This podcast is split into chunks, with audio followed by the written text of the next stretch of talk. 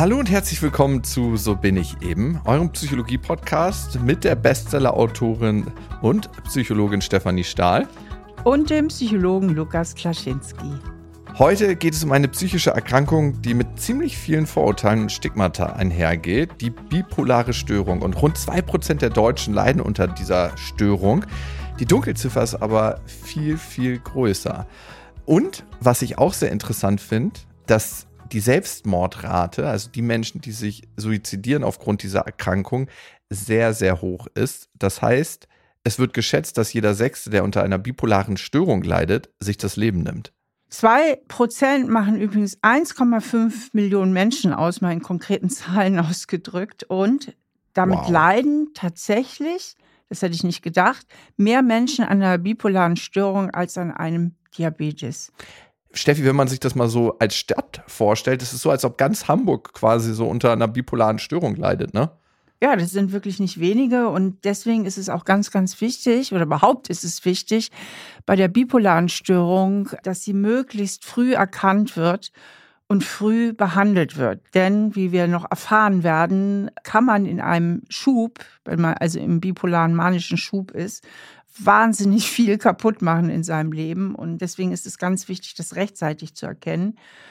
Und hm. ähm, vor allen Dingen den Betroffenen auch beizubringen, und darauf läuft auch viel der Behandlung und Prävention heraus, dass man rechtzeitig so die Warnglocken erkennt. Hm, und ganz, ganz wichtig. Wir haben aber heute eine Expertin zu Gast für diese bipolare Störung. Sie war schon mal bei uns, die Nora Bruckhoff. Nora ist psychologische Psychotherapeutin und arbeitet bei mir in meinem Praxisteam in Trier. Und in ihrer Arbeit konzentriert sie sich auf die klärungsorientierte Psychotherapie und insbesondere auf Persönlichkeitsstörungen. Hallo Nora, schön, dass du da bist. Hallo, danke, dass ich da sein darf. Nora, ziemlich viele Promis, die manchmal ein bisschen ambivalentes Verhalten an den Tag legen, sollen ja unter einer bipolaren Störung leiden. Darunter Britney Spears, mhm. Kanye West und wenn man sich fragt, warum der manchmal so strange ist, dann könnte das aufgrund der Krankheit sein, ne? dass er in einem manischen Schub ist. Dann Van Gogh soll großartige Kunstwerke in seinen manischen Schüben gemalt haben. Und wer noch? Wer fällt dir noch so ein, Nora? Mir fällt da noch Sophie Passmann ein, die ähm, Moderatorin und auch Buchautorin, die in einem Podcast auch mal ein ganz tolles Interview über ihre Ausprägung der etwas milderen Form der bipolaren Störung berichtet hat vielleicht am Anfang erstmal, Nora, was ist eine bipolare Störung überhaupt? Ja, ich finde das gut, dass du das fragst, weil ähm, ich finde so eine kleine begriffliche Aufklärung da ganz wichtig. Oft wird das nämlich mit anderen psychischen Erkrankungen oder überhaupt dem Komischsein ein bisschen verwechselt. Und dieses Bipolar bezieht sich eigentlich darauf, also es ist eine affektive Störung, das heißt, sie betrifft das Gefühlsleben. Also wie mhm. man sich fühlt und wie viel Antrieb man auch hat wie viel Energie, wie viel Motivation, um Dinge zu tun. Und die Depression ist quasi das, der eine Pol von diesem Bipolaren. Das heißt, die Stimmung ist dann maximal nach unten hin verschoben. Also dem Patienten geht es sehr schlecht, ähm, sind eben maximal depressiv. Hinzu kommt jetzt aber bei der bipolaren Störung, dass die Betroffenen Phasen haben, in denen sie maximal zur positiven Stimmung hin verschoben sind und eben auch mit ihrem Antrieb, mit ihrer Motivation Dinge zu tun. Und das Bipolare heißt also, dass die Patienten pendeln zwischen diesen beiden Polen der Stimmung. Also maximal gut drauf, gehobene Stimmung, total übersteigerter Antrieb und den schlimmen depressiven Episoden gefüllt mit Schuld und niedergedrückter Stimmung. Aber Sie haben ja zwischendurch auch Episoden, wo es Ihnen einfach gut geht, ne? Oder wechseln die permanent? Haben die nicht auch zwischendurch längere gesunde Phasen? Ja, das hängt davon ab. Es gibt Patienten, ähm, die haben auch, ähm, sagen wir, eutyme Phasen, ganz normale Phasen, wo sie quasi von ihrer Stimmung her sich im Normalbereich befinden. Es gibt aber tatsächlich leider auch Patienten, die zwischen manisch und depressiv wirklich permanent hin und her wechseln. Wobei diese depressiven Phasen meist wesentlich länger und auch für die Patienten wesentlich belastender erstmal sind, als dann die manischen Phasen. Hast du eben das Wort mhm. eutyme Phasen benutzt? Ja. Was ist denn das? Ach so, Eutym bedeutet nur, dass man in seiner Stimmung ausgeglichen ist. Nora, das klingt dir jetzt erstmal so, wenn du es so beschreibst. Natürlich ist es nicht so. Es ist immer noch besser, als eine Depression zu haben, weil man ja eben diese Hochphasen hat, wo man total gut drauf ist. Aber man ist ja auch zumindest einige, die eine bipolare Störung haben, sehr zerstörerisch in diesen Hochphasen. Inwiefern? Genau. Es gibt auch diese leichtere Variante, wo man so ein bisschen drüber ist, aber wenn es um die wirkliche Bipolar-1-Störung geht, beschreiben wir ja gleich noch näher, denke ich, dann ist es eben so, dass die Stimmung ist nicht nur gut, sondern sie ist massiv übersteigert. Und hinzu kommt dann, dass die Personen auch wirklich weniger Schlaf brauchen, aber auch nur gefühlt im Endeffekt. Das heißt, die kommen dann in so ganz, ganz lange Wachphasen, ähm, haben dauernd irgendwelche Pläne, irgendwas umzusetzen. Und ähm, je länger die Patienten wach sind, aber nicht nur deshalb, kommt es zu so Größenideen und Fähigkeiten, die sie sich selbst zuschreiben, die sie aber gar nicht unbedingt haben. Im schlimmsten Fall kann das auch sowas sein. Ich bin quasi unverwundbar verwundbar. Deswegen kann ich mich auch vor den Zug stellen, der hält dann an für mich. Genau, also, also wenn diese manische Phase so richtig im Galopp ist, dann ist das ja auch psychotisch. Also psychotisch heißt ja immer, hm, dass entweder ähm, die Gedanken, also dass man entweder wahnhaft ist, Ideen hat, ja. ähm, was andere können oder machen, oder dass man eben tatsächlich auch Halluzinationen hat, Dinge genau. sieht oder hört. Ne? Und aus manischen Phasen von Betroffenen ist ja bekannt, aber vor allen Dingen immer diese Übersteigerung, ne? Also ich bin Jesus oder ich bin die Prinzessin Diana oder was auch ja. immer. Also das geht immer ins Totale drüber in Richtung Größenwahn, richtig? Also in der Psychose, die mit einer Manie nichts zu tun hat, kann ich ja ganz verschiedene Inhalte haben, was eben ich mir gerade erdenke, was aber nicht stimmt. Und in der manischen ähm, Phase geht es wirklich darum, dass das damit auch einhergeht, also mit der Stimmung passt. Das heißt, ich habe eine tolle Stimmung, ich fühle mich mächtig, ich fühle mich groß und rutsche dann quasi, wenn es dahin geht, in den Größenwahn und denke eben, dass ich eine Prinzessin bin, Jesus, so wie du gesagt hast genau. Nora, was ich auch ganz, ganz wichtig finde, das, was du gesagt hast, gerade, man denkt vielleicht auch dann, man könnte einen Zug aufhalten oder was ich von einem anderen Menschen gehört habe, der darunter leidet, ist, dass er sich unverwundbar fühlt und dann mhm. in Schlägereien gerät, wo er das schlichten will, wo jeder normale Mensch sagen würde, das ist eine Schlägerei im Gange ich gehe mal einen Meter zurück und der geht dann da einfach rein und ist ein, ein, Strohhalm und denkt, er könnte das ganz gut regeln. Sowas kann ja auch passieren, dass man überhaupt nicht mehr einschätzen kann, was ist real, was ist für mich möglich und was ist nicht möglich. Die geben zum Teil auch sehr viel Geld aus, mhm. zum Teil haben sie einen gesteigerten Sexualtrieb mhm. und das Problem ist ja dann, so habe ich es verstanden, wenn sie dann in die andere Phase rutschen, dass sie darüber sehr exzessiv nachdenken, was sie in der Maniephase gemacht haben und dann tiefer in die Depression rutschen, weil die Scham noch dazu kommt, dass sie viel Geld ausgegeben haben, dass sie ihre Sexualität sehr gesteigert gelebt haben und, und, und. Mhm. Das ist ein ganz, ganz wichtiger Punkt, ähm, den du ansprichst. Hinzu kommt noch, dass viele ähm, Patienten sich nach der manischen Phase an viele Dinge, die sie gemacht haben, nicht mehr erinnern hm. und kriegen dann von ihren Angehörigen, von den Behandlern quasi überliefert, was sie alles getan haben. Und dann fehlt ihnen auch noch dieser Inhalt, die Erinnerung daran. Und das ist natürlich mhm. noch zusätzlich Verzweiflung erzeugend, noch nicht mal so ganz mehr zu wissen, was man da getan hat.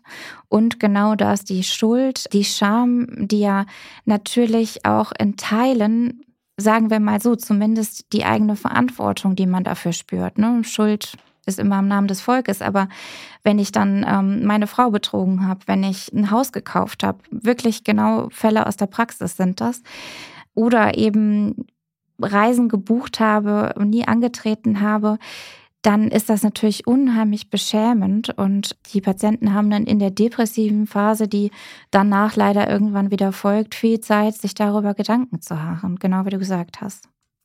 Hm. Nora, du hast ja eben so schön erzählt, was alles so passieren kann in der manischen Phase und genau auf dem Höhepunkt können furchtbar peinliche Sachen sein, also nicht nur diese krasse Verschuldung, sondern dass man, was weiß ich, nackt auf den Tisch mhm. tanzt mhm. oder nackt über die Autobahn läuft und meint, man wäre Jesus. Also mhm. wirklich Sachen, für die sich die Betroffenen später sehr schämen. Aber man wacht ja nicht morgens auf und ist voll im manischen Schub, sondern das geht ja langsam los und fatalerweise fängt es ja erstmal irgendwie gut an. Mhm. Kannst du uns mal so ein bisschen erzählen, wie das so langsam losgeht und äh, warum es deswegen auch gerade für die Betroffenen so schwer ist, oft äh, sich im rechtzeitigen Moment noch Hilfe zu suchen? Mhm. Ja, gern. Ja, vielleicht nehmen wir erstmal genau das Beispiel, wenn man so lange langsam reinrutscht. Es beginnt meistens damit, dass man so hypoman ist. Das heißt, man ist so unterschwellig manisch, man hat eine hohe Kreativität, man ist total leistungsstark, man braucht wirklich auch weniger Schlaf, man ähm, hat irgendwie gute Ideen und das ist natürlich erstmal für alle, die drumherum sind, mh, vielleicht etwas verblüffend, aber da sieht man natürlich noch nicht, worin es dann enden kann. Und das ist ja das Coole. Am Anfang fühlt es sich ja richtig gut an. Hey, ich brauche viel weniger Schlaf, ich ja. bin voll in meiner Kraft, ich habe mega Ideen. Also die Betroffenen fühlen sich da ja noch zum Bäume ausreißen im positiven Sinne. Auf jeden Fall. Das ist zumindest meistens so. Manchmal ist es auch eher, dass die Patienten sich von Anfang an sehr getrieben fühlen, sehr eben in dieser motorischen Überaktivität auch. Also laufen im Kreis, fühlen sich total rastlos, meinen die ganze Zeit, sie müssten irgendwas machen, wissen aber nicht was. Das kann auch sein. Okay. Und wie geht es dann weiter? Genau, es wird immer exzessiver, es wird immer mehr, was ich meine, leisten, schaffen zu können, tun zu können, bis hin zu eben den psychotischen Überzeugungen, über die wir eben gesprochen haben. Und es entgleist quasi unmerklich weil alles bleibt so einem Thema treu. Es geht um die Idee, irgendwas zu können, irgendwie eine ähm, vielleicht auch wissenschaftliche Idee zu haben. Und es wird immer mehr, immer mehr, aber es ist eben nicht so, dass es kippt in etwas wie der 13. Reiter ist hinter mir her. Darum geht es nicht. Das ist alles noch so in der Realität so mehr oder weniger verortbar. Es ist nicht so verrückt, kann man sagen. Spannend. Also hm. die Betroffenen bleiben so ein bisschen tatsächlich in ihren Themen. Absolut. Also wenn ich jetzt als Psychologin voll auf Schub käme, käme ich irgendwann so auf die Idee, ich könnte eigentlich die ganze Welt heilen. Genau. Ich hätte da ein mega Konzept ja. und buche Flüge nach Amerika, um da direkt schon mal ja. zu American äh, Association of Psychology zu gehen und denen meine Konzepte vorzustellen. Genau. So darf ich mir das vorstellen. Ja, ne? und buchst dir noch einen Platz im Stadion, das du auf jeden Fall füllen wirst. Quasi ja. die Halbzeit der Football-Playoffs. Okay, also haben wir jetzt gerade eine Diagnose bei Steffi. ich werde intervenieren. Aber was ich so erstaunlich daran finde, festzustellen, ab wann fängt denn dieser Schub an, dieser psychotische? Und vor allem, wie urteilen wir auch als Menschen ganz oft über andere? Wir sehen ja total häufig irgendwelche Menschen, die auf Tischen tanzen, in Clubs und uns denken so, oh Gott, würden wir niemals machen. Äh, komische Aussagen, die wir nicht unterschreiben würden von Britney Spears, von Kanye West, äh, Van Gogh hatten wir vorhin. Und zu erkennen, dass wir über Menschen urteilen, die eigentlich gerade in einem Krankheitsschub sind. Ich finde, das ist ganz, ganz wichtig, das zu merken. Ich habe so ein anderes Beispiel noch. Ich habe gerade eine Folge über Knockout gemacht, also über Knockout-Mittel. Und es passiert ja manchmal Menschen, dass sie das kriegen und die merken das nicht und dann machen die auch Dinge. Das heißt, wir urteilen häufig über Menschen, wo wir gar nicht so richtig wissen, was steht dahinter, ne? Mhm. Ja, und das ist ja auch so ein bisschen, wenn man im öffentlichen Leben steht, okay, Van Gogh lassen wir da jetzt mal raus, aber wenn es um, um so wirklich populäre Personen geht, also so ein bisschen möchte man ja auch daran teilhaben, wie sie sich benehmen. Mhm. Denen wird ja auch unterstellt, dass sie dieses exzessive Leben wollen, führen und man nimmt daran natürlich so ein bisschen halb teil, bis es dann aber eben so weit wird, dass es irgendwie mit gesellschaftlichen Normen oder auch politischen Themen einfach überhaupt nicht mehr einhergeht. Die Grenze ist da sehr schleichend. Ne?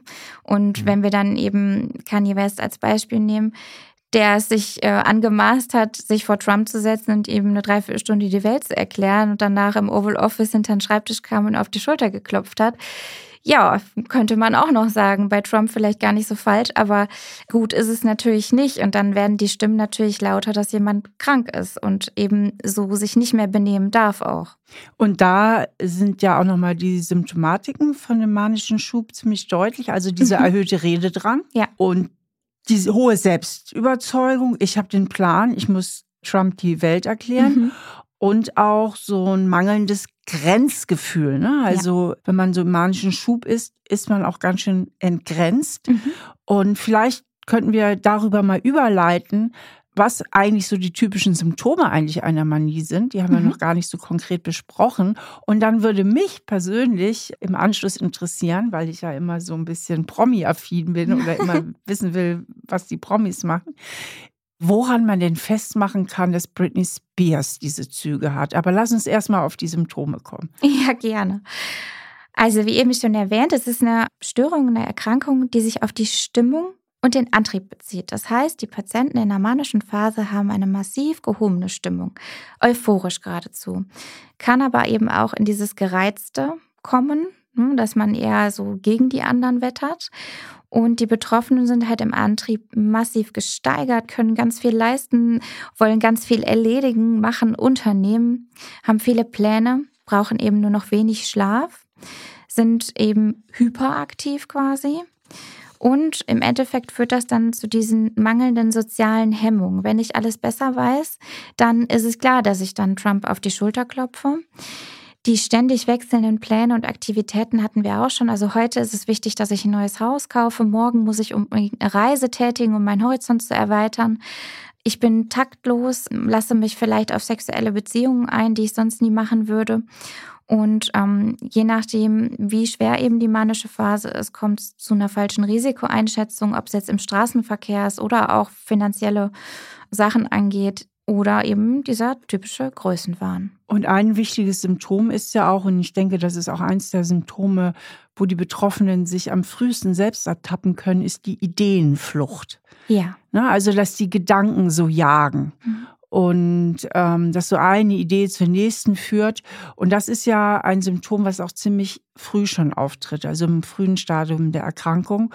Und das, denke ich, ist so ein gutes Anzeichen neben dem verminderten Schlafbedürfnis, mhm. wo man sich auch früh schon erwischen kann. Denn je früher ich mich erwische, wo ich eigentlich mhm. noch gesellschaftsfähig bin, ja, also ich habe nur ein bisschen Ideenflucht, ich brauche weniger Schlaf, ich fühle mich kreativ. Hm. Wenn ich mich dann erwische, kann ich nämlich noch zum Arzt gehen und die Medikamente nehmen oder Medikamente sowieso hm. erhöhen.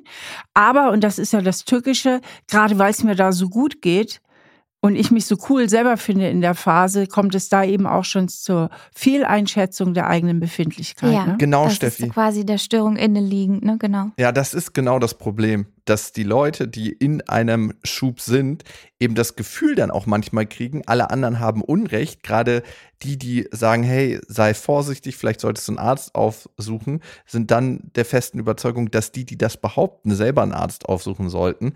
Und die zwei Sachen, die du beschrieben hast, ist ganz normales Unternehmertum, Steffi. Also gesteigerte Energie. Und eine Idee jagt die andere. So, und jetzt nochmal bitte zu Britney Spears. Inwiefern hat die jetzt da Symptome oder woran kann ich das erkennen?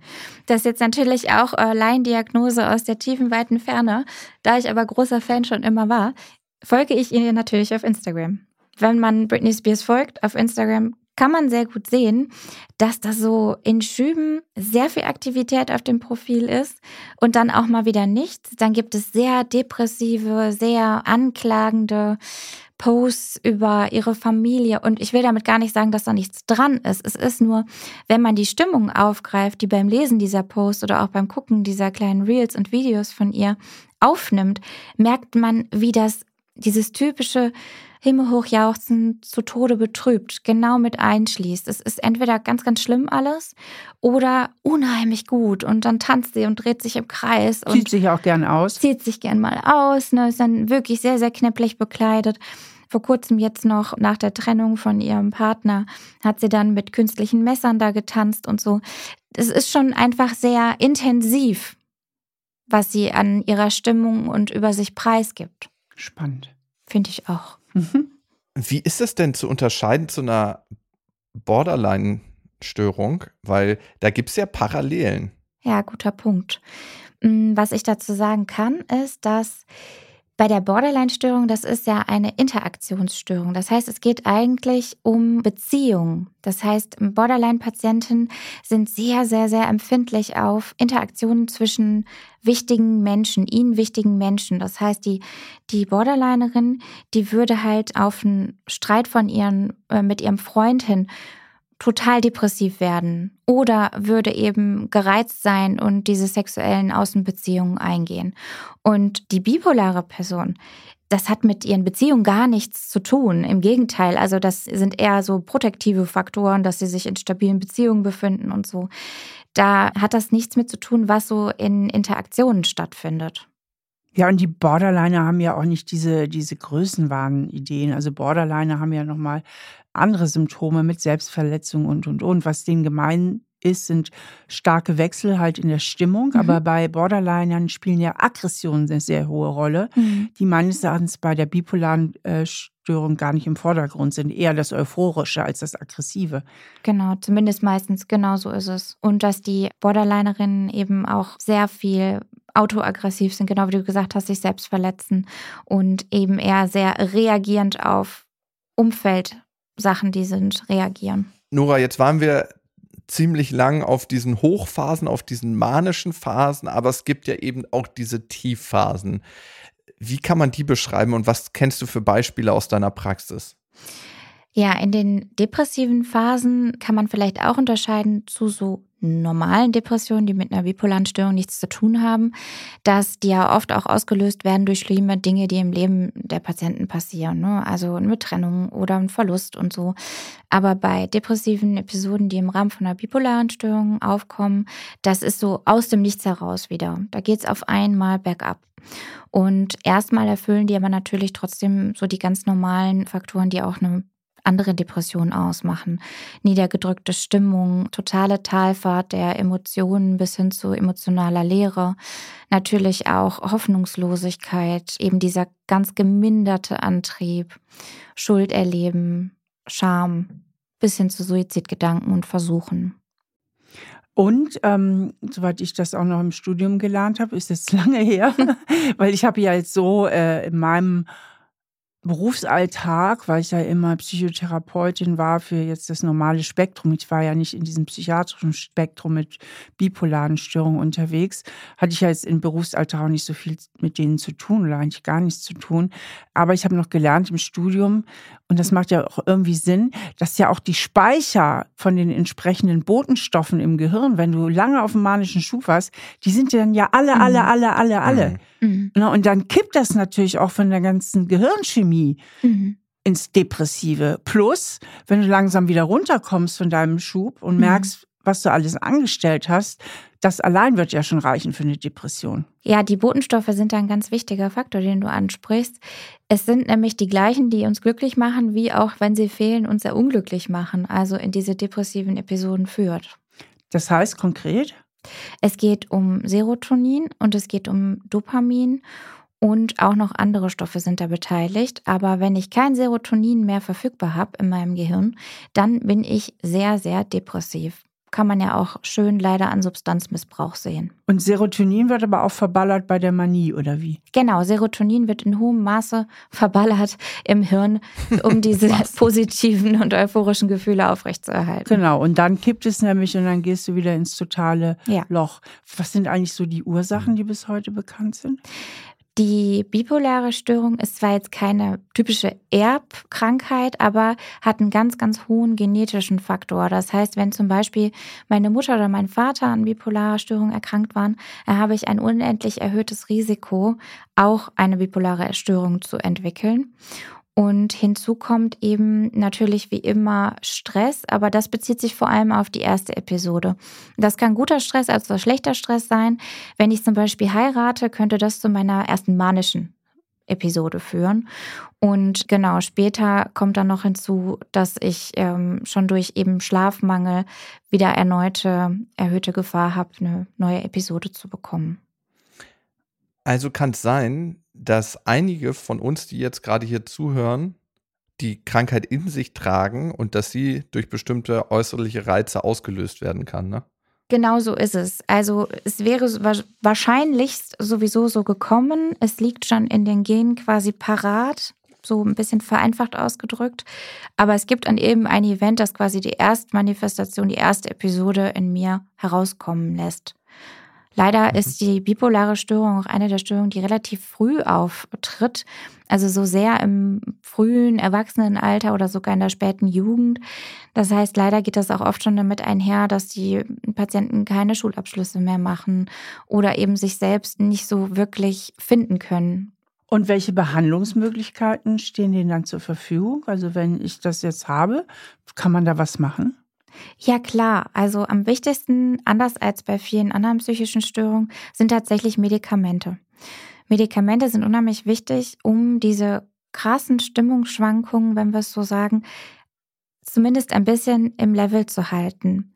Und hinzu kommt dann aber natürlich, dass ich phasenspezifisch. Also wenn ich eine manische Episode habe, brauche ich ganz andere Medikamente, eher die mich dämpfen, die mich ein bisschen runterbringen, als wenn ich eine depressive Episode habe. Kann man sich vorstellen, wenn ich jemandem in der Depression auch dämpfende Medikamente gebe, dann ähm, wird da gar nichts mehr passieren.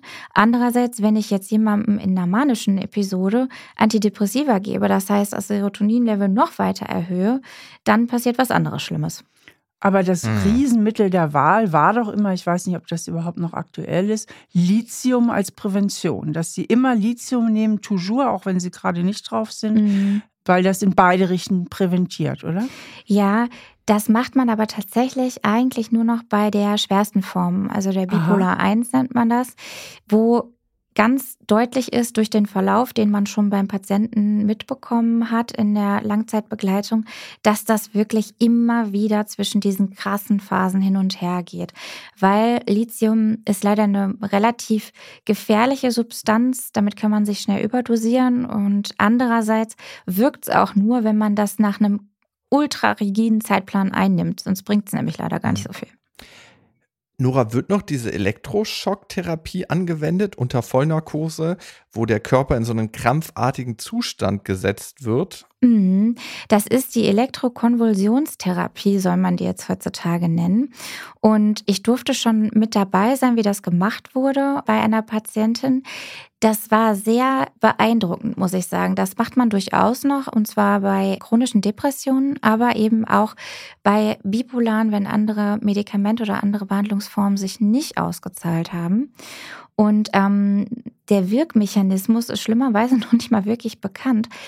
Definitiv ist es aber so, dass es wirkt. Und der naja, was man weiß, ist, dass durch diesen induzierten Krampf, also durch diesen kurzen Gehirnkrampf, den man da den Patienten bietet, dass das die Neurotransmitter irgendwie wieder in Balance schiebt. Mehr mhm. weiß man gar nicht. Für alle, die jetzt abgeschreckt sind, möchte ich aber zumindest sagen, früher hat man das ja auch hm, für ganz furchtbare Sachen eingesetzt. Das ist natürlich jetzt nicht mehr so. Zudem hat man diese ähm, Stromstärke, die damals genutzt wurde, das ist nur noch ein winzigstel davon. Also man benutzt heutzutage viel, viel weniger Strom und ja. es hat auch wirklich keine schlimmen Nebenwirkungen. Ich habe es mir von vorne bis hinten angeguckt und war für diese Patienten hochentlastend wollte ich sagen, weil das wurde ja auch damals eingesetzt und es sind ganz, ganz schlimme geistige Behinderungen mhm. davon verursacht worden. Also eigentlich eine Gruselmethode, aber wenn sie heute anders eingesetzt wird und in einer anderen Stärke, okay. Ja, das verstehe ich total und das wird ja auch in so Horrorfilmen und Serien auch noch weiterhin so genutzt. Das ist aber wirklich nicht mehr so. Ich lade jeden ein, der kann, daran mal teilzuhaben oder sich das anzugucken. Teilhaben. Teilhaben nur, wenn es nötig ist. Und welche okay. Rolle spielt Psychotherapie bei dieser Erkrankung? Inwiefern kann man mit konventionellen psychotherapeutischen Methoden diese Menschen unterstützen oder begleiten? Psychotherapie ist natürlich eher eine begleitende Methode, die aber nichtsdestotrotz unheimlich wichtig ist für die Patienten. Was wir erreichen wollen in der Psychotherapie mit bipolaren Patienten ist, dass sie eine gewisse Krankheitseinsicht, das hört sich mal ein bisschen böse an, aber es ist wichtig, dass sie quasi ein Einsehen dahin haben, dass sie gerade in einer Krankheitsphase sind.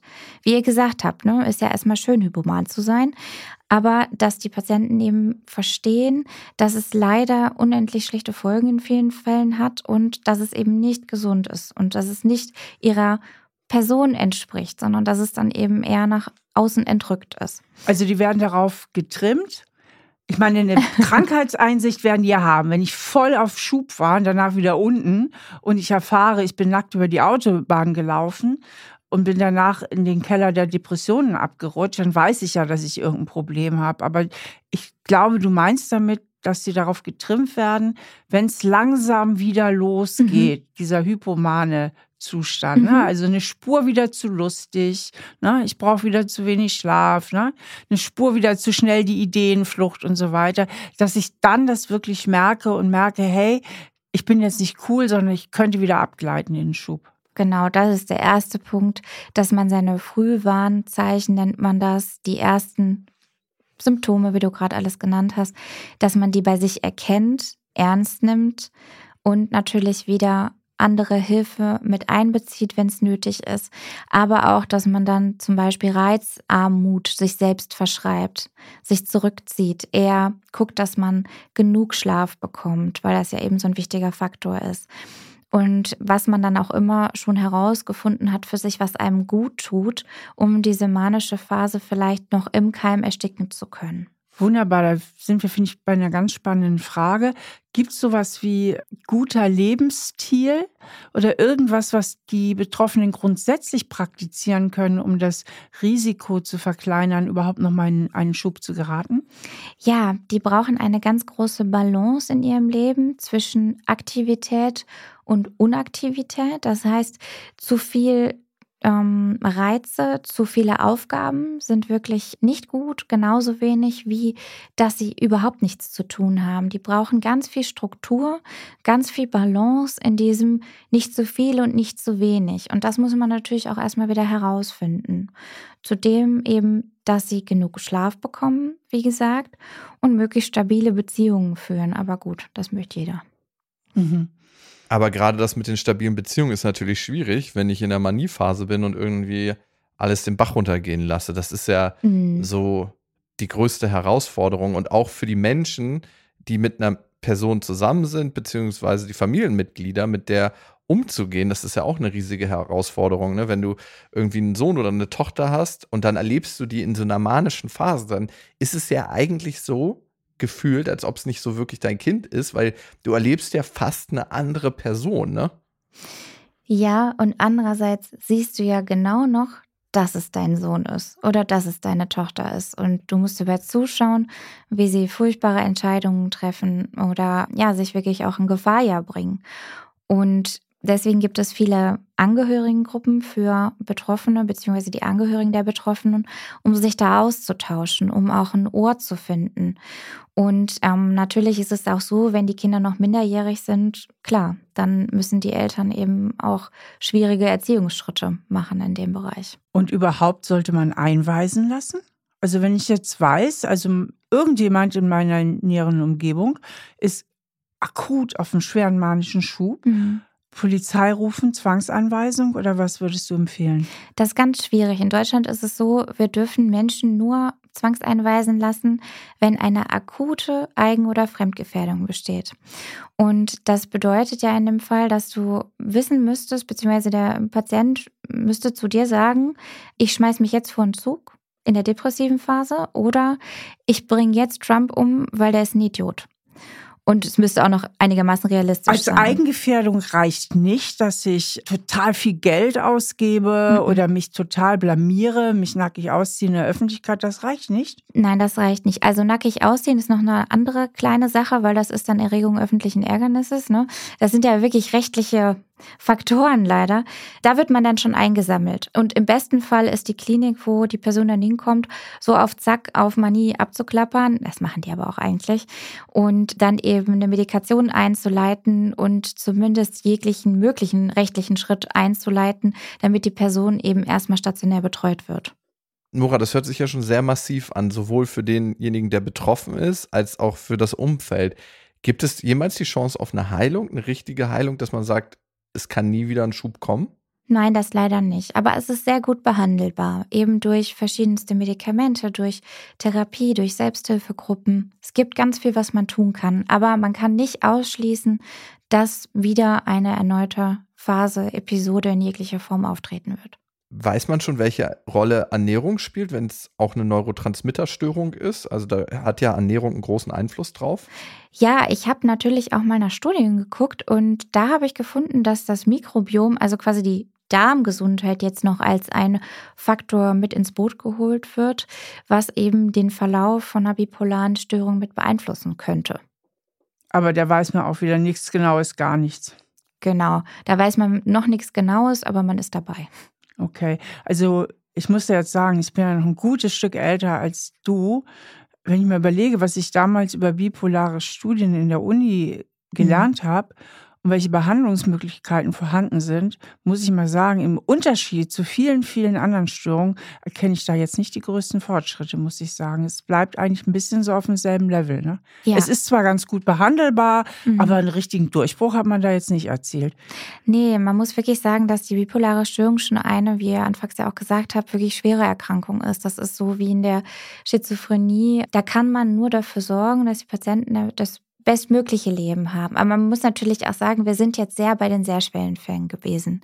Es gibt auch Formen von Bipolar, die nicht das Leben dermaßen behindern, beeinflussen, sondern dass die Patienten mit wenig Medikation einen normalen Tagesablauf haben. Das gibt es auch. Hypomandystym, weiß ich auch noch richtig. der Uni. Hypomandystym, weiß ich alles. Genau, noch. also nicht so ganz äh, rappelverrückt manisch und nicht ganz schlimm depressiv. Ne? Genau. genau. Sag mal, Nora, irgendwie, ich merke so, wenn ich jetzt davon betroffen wäre, ähm, ich wäre so ein bisschen, glaube ich, ähm, ein bisschen geknickt jetzt am Ende des Podcasts.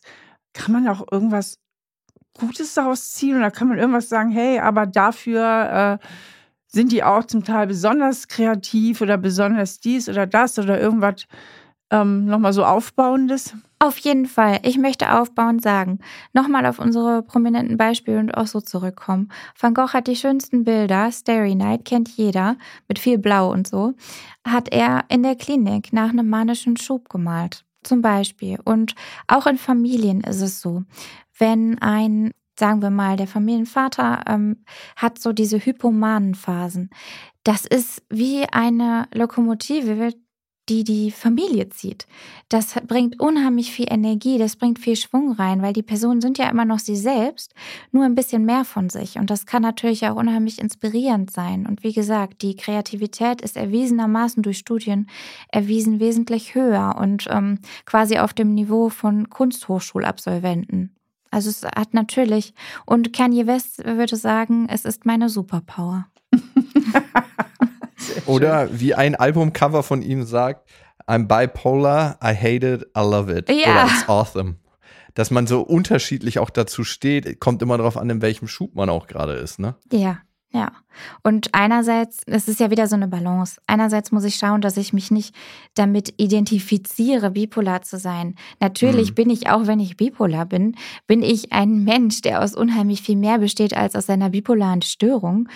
Und andererseits darf ich es jetzt zum Stück weit auch sagen, interessant, was ich in meiner hypomanen Phase alles konnte, das fand ich besonders gut. Das will ich auch in der normalen Phase fortführen. Mhm. Auch dieses offen auf Menschen zugehen, ohne Angst und in Gespräche kommen und all das, ne? Ja, wen habe ich alles kennengelernt? Wer war vielleicht sogar wirklich nett? ja, auch wenn ich das in der Phase nicht so richtig unterscheiden konnte. Genau. Wow. Nora, vielen, vielen Dank, dass du uns Einblick verschafft hast in dieses Krankheits-, in dieses Störungsbild. Ähm, es war super spannend und ich glaube, es ist wahnsinnig wichtig, dass man sich mehr damit beschäftigt.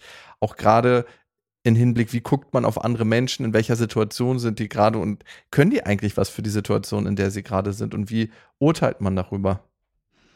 Ja, also ich fand es auch wie immer spannend, Nora. Und welches Thema würdest du uns vielleicht hier nochmal gerne mitbringen? Ja, wie alle schon wisst, bin ich großer Fan von Persönlichkeitsstörungen und äh, ein bisschen Störung steckt ja in allen von uns. Und ich würde euch unheimlich gerne die histrionische Persönlichkeitsstörung bei Gelegenheit noch näher bringen. Das hat man früher hysterisch genannt, by the way. Heute histrionisch. Heute ist das aber auch schon, ich glaube, es wurde vor 30 Jahren umbenannt oder so. Ja.